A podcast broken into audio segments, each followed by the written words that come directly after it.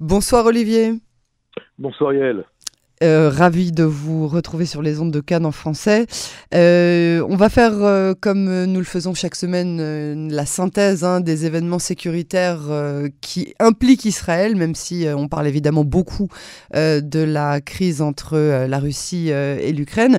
Alors justement, des implications futures de ce conflit entre la Russie et l'Ukraine pour Israël. On vient d'en parler avec Yael Ifra en ce qui concerne les conséquences économiques pour Israël mais euh, quelles sont, euh, si il y en a, les conséquences sécuritaires euh, qui peuvent exister? Écoutez, d'abord, ce conflit entre l'Ukraine et la Russie est au départ un conflit qui, en apparence, ne nous concerne pas, nous, Israéliens. Mais c'était plus ou moins au début la, position des Israéliens, particulièrement du gouvernement israélien, qui a essayé d'être neutre, voire en dehors du conflit, et surtout même de ne pas vouloir pouvoir condamner la Russie pour des raisons euh, de politique et d'intérêt national, d'intérêt d'État. Et puis en fait, petit à petit, les choses euh, ont évolué, même assez rapidement. Là aujourd'hui, on parle d'abord d'une application humanitaire de l'État d'Israël euh, en Ukraine, avec à la fois l'établissement d'un hôpital de campagne et puis l'envoi de 100 tonnes ou peut-être encore plus d'aide humanitaire. Et puis là aussi, on parle euh, de recevoir des réfugiés euh, ukrainiens non juifs et euh, de s'occuper également de l'ALIA de peut-être 10, 15, 20, 35 000 juifs d'Ukraine et peut-être d'autres régions reliées au conflit. Ce qui veut dire c'est que d'abord Israël est dans ce conflit, non pas évidemment un des, un des, une des parties impliquées, mais existe et, et, on en parle beaucoup dans la presse et dans le monde entier. Ensuite, il y a le fait que ce conflit en fait éveille euh, pas mal de choses et entre autres le fait que Israël a des relations particulières avec avec la Russie au niveau euh, au niveau du front euh, contre l'Iran et leur Hezbollah et les milices pro-chiites en Syrie, ce qui fait qu'Israël est obligé pour des raisons d'intérêt militaire, d'intérêt d'État, de conserver, de préserver les alliances avec la Russie, ce qui pose problème aux relations avec les États-Unis. Le premier problème qu'on a aujourd'hui comme implication, c'est de quelle manière en fait Israël gère les relations privilégiées avec les USA et continue à préserver les relations avec la Russie. Cette question-là est une question essentielle qui euh, euh, est traitée aujourd'hui par le Premier ministre, euh, par les affaires étrangères, également par les services de renseignement, entre autres le Mossad, qui essaye de, de jouer ici un rôle d'explication et pour protéger le fait que d'un côté, Israël doit conserver cette alliance avec les Américains. D'ailleurs, hier, hier soir, euh, euh, Joe Biden a, déclaré qu'il allait euh, donner un milliard de dollars d'aide pour les missiles de dôme de fer, c'est les missiles mhm. Tamir, mhm. hein, qui sont importants pour, pour les unités de dôme de fer. Et puis, bientôt, demander au, au, Congrès, au Sénat, d'accorder l'aide de 3,8 milliards de dollars à Israël au niveau militaire. Ça, c'est fondamental pour Israël. Mais en parallèle, les Américains ont quand même posé des questions aux Israéliens. Pourquoi euh, ne pas être à 100% avec l'Occident contre la Russie? Et ça, c'est une question qui aujourd'hui euh, est un peu en sourdine, mais qui peut avoir des répercussions politiques et sécuritaires plus tard. Alors, euh, on, continue toujours des décrescendo. Il y, a, y, a, quand même si euh, une personne que je connais bien disait que Poutine a fait s'éteindre complètement le, coronavirus, euh, je pense que euh, ce conflit entre l'Ukraine et la Russie a aussi fait descendre d'un cran l'importance qu'on accordait sur la, mise au point de l'accord sur le nucléaire iranien qui continue à Vienne. Et pourtant, on en entend de moins en moins parler. Pourtant, il s'en passe des choses. Où est-ce qu'on en est? Alors, encore une fois, est en train d'analyser sans toujours bien savoir ce qui se passe exactement. Euh, mais d'après plusieurs analystes et plusieurs sources d'informations que, que, nous, avons, euh, la visite de M. Bennett, euh, Shabbat dernier, hein, samedi dernier, à, Moscou, mhm. où il rencontre depuis le début de la guerre, pour la première fois en tête à tête, et non pas sur une table de 6 mètres de long, mais vraiment à côté de lui, Vladimir Poutine, euh, c'est pas seulement pour parler euh, de la crise Ukraine-Russie, mais également pour parler justement de euh, l'accord sur le nucléaire et demander en fait à la Russie de ne pas permettre à l'Iran d'obtenir ce qu'elle veut et quelque part que l'Occident, pour des raisons d'urgence, accepte un accord, un accord bâclé. Mais à l'heure où nous parlons, il se passe deux choses. D'abord, si l'accord a lieu, et à, l'heure où nous parlons, il n'y a pas encore d'accord, mais si, si, accord il y a, mm-hmm. et que les sanctions sont levées sur, sur, sur l'Iran, ça voudrait dire que, et qu'il y a également pardon, des sanctions sur le pétrole et, les hydrocarbures russes, hein, puisque les Américains. C'est ça, c'est que ça va ensemble, oui. Tout à fait. On bloquait, on bloquait, les, on bloquait les, les importations de pétrole et de gaz russes et les Européens vont faire de même d'ici plusieurs mois. Enfin, en tout cas, c'est ce qui va se passer. Il faut bien qu'il y ait un état de substitution, un pays de substitution pour euh, euh, envoyer le gaz qui va manquer euh, ou le pétrole qui va manquer quand il part de Russie. Et mhm. l'Iran est ce client, est cette solution à ce problème. Et des sources très bien autorisées que j'ai rencontrées cette semaine m'ont fait parvenir la chose suivante. Par jour, si les Européens achètent du pétrole ou du gaz iranien, les caisses d'Iran se rempliraient de 300 millions à 500 millions de dollars par jour. Par ça jour. veut dire que par jour. Ça veut dire que d'ici un an, si l'Iran euh, est, effectivement cette source euh, euh, énergétique de substitution grâce à un accord qui va être donc un accord où, entre autres, les, les, sanctions économiques vont être levées sur l'Iran, l'Iran pourrait avoir près de 200 milliards de dollars dans ses caisses dus à ce pétrole vendu grâce à la levée des sanctions et à des sanctions contre la Russie. Et là, du côté israélien, puisque là nous revenons à Israël, il y a cette problématique de, dire oui, oui euh, à sanctionner la Russie et à, accorder, et à, s'accorder pour dire que la Russie euh, est, dans une guerre, euh, je dirais, injuste contre l'Ukraine, mais est-ce que le résultat de cette, de cette politique anti-russe va être anti, anti-israélienne dans ces, dans ces résultats Et Israël doit être ici, je dirais, extrêmement intelligente, extrêmement futée pour trouver le juste milieu, à la fois avec les Occidentaux, avec ses alliés, euh, entre les Américains, et puis aussi euh, contre l'Iran. Parce que, juste, j'essaie encore une fois de le faire très court. Si vous voulez, on veut punir la Russie, mm-hmm. mais en punissant la Russie, on va donner un prix à l'Iran, puisque c'est l'Iran qui va gagner euh, en vente de pétrole et d'hydrocarbures, et l'argent gagné par l'Iran va bien, va, bien sûr aller, entre autres, au Hezbollah, au Hamas et à toutes les milices et houthis de, de la région, et qui va payer le prix? C'est l'État d'Israël et les Émirats et les, pays sunnites euh, qui sont face à un Iran qui va être de plus en plus euh, riche, puissante, et puis de plus en plus proche du nucléaire. Et tout ça réuni fait que cette crise ukraino-russe qui au départ, comme j'ai dit tout à l'heure, n'était pas ne nous concernait pas oui. à nous, on y est dedans. C'est ça. je dirais et bien dedans, sans y être, sans y être vraiment de manière volontaire. Et un dernier mot que je veux aussi dire par rapport à cela, c'est une, une phrase d'un journaliste de Haaretz, euh, euh, Barak Ravid, qui a dit euh, quand Bennett rencontre Poutine à Moscou, donc samedi dernier, avec mhm. le ministre Elkin, pour parler de tous ces sujets-là, Bennett d'un côté devient un homme connu au niveau international, il se, il se fait une, comment dire, une, une réputation. voilà, c'est ça. Tout à fait, une réputation au niveau international, mais euh, il rentre dans un bourbier.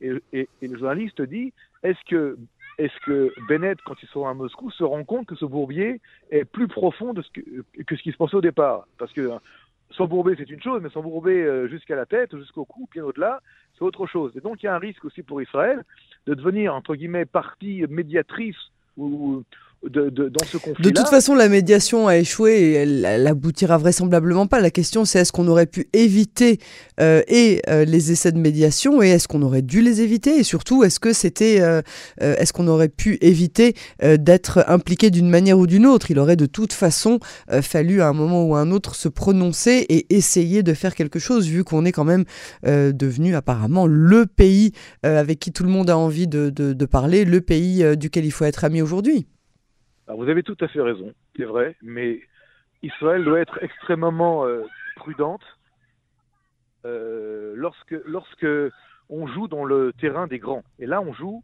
dans le terrain des très grands. Euh, il y a Macron d'un côté, il y a, y a Scholz, il y a Biden, il y a Poutine, il y a Zelensky, il y a le président chinois, et Israël est une puissance régionale une puissance d'influence, une puissance militaire aussi au niveau régional, mais reste un petit pays.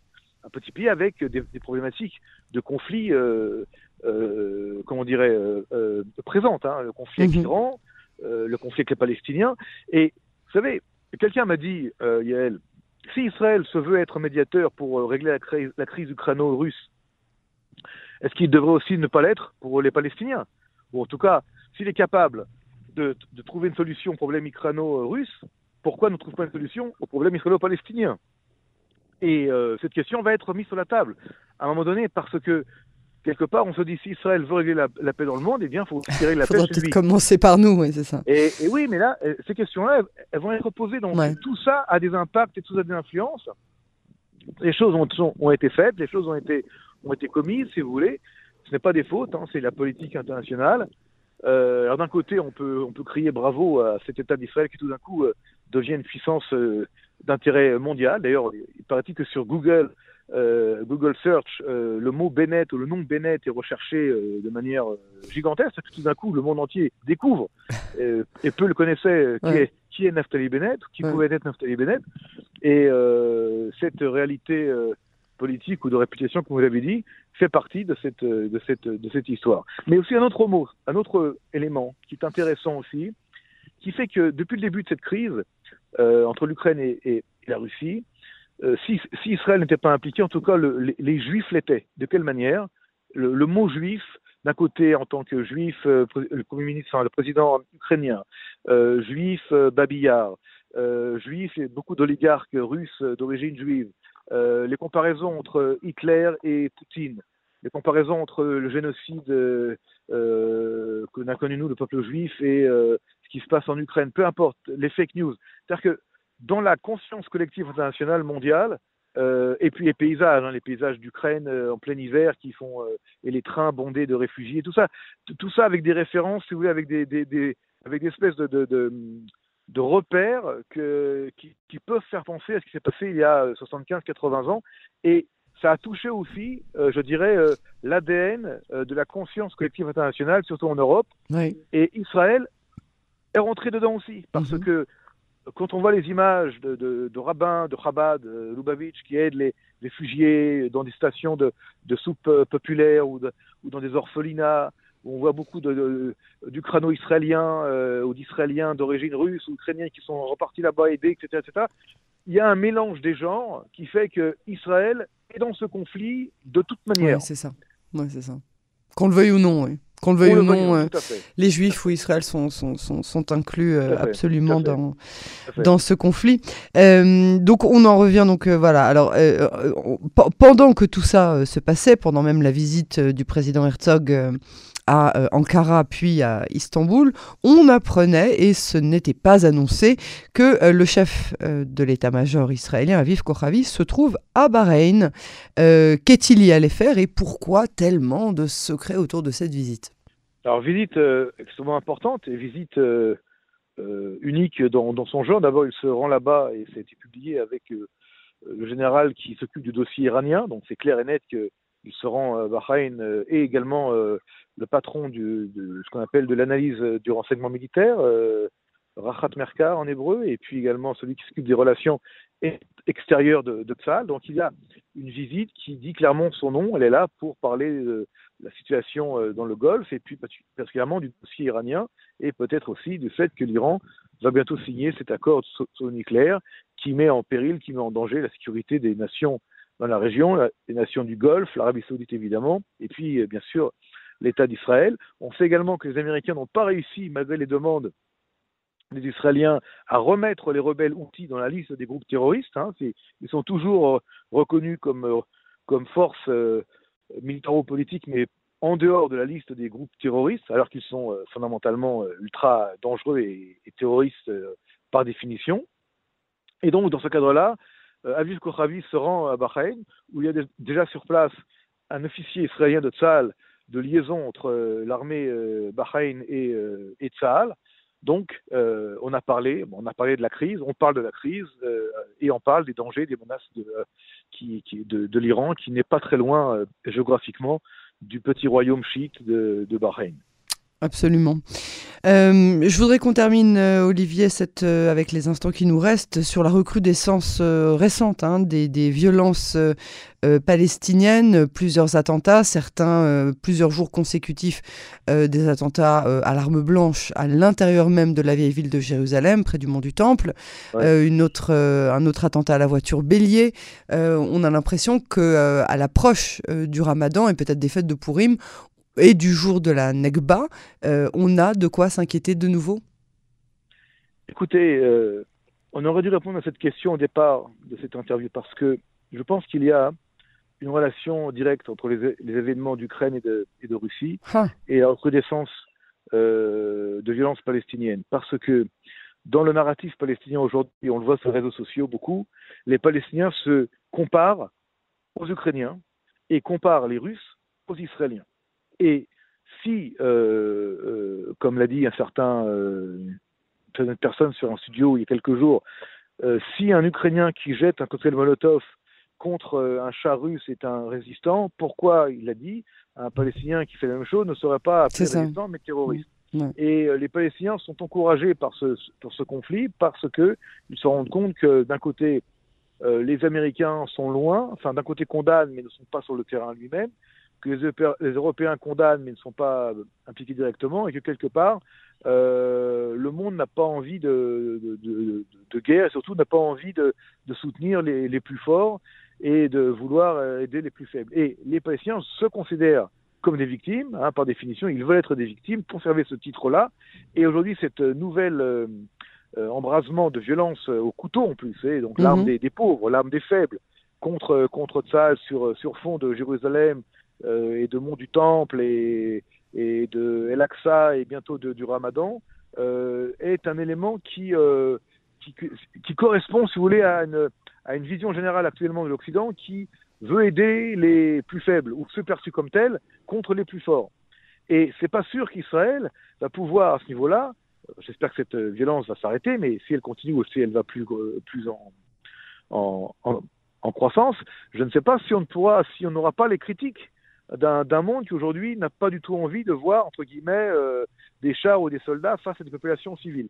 Et nous devons aujourd'hui prendre cette situation euh, Ukraine-Russe comme, euh, je dirais, une leçon que nous devons bien étudier parce que la presse internationale, les médias ne, ne supportent pas des actions militaires, même si elles peuvent être légitime hein, euh, contre euh, ou face à des civils ou, des gens qui s'habillent ou qui se veulent civils. Donc cette vague de violence, elle n'est pas seulement liée à l'approche du Ramadan comme d'habitude, mais elle est également liée à cette effervescence mondiale de, violence et de guerre, et surtout d'une position claire des, médias qui veulent soutenir les Ukrainiens face aux Russes.